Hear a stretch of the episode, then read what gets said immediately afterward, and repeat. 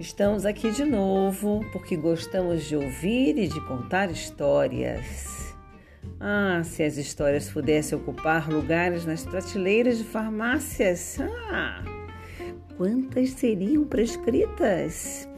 Algumas para sentir emoções importantes, como a tristeza, outras raiva, alegria, medo, insegurança, e tantas outras para lidar com limites, encontrando ideias, soluções para problemas.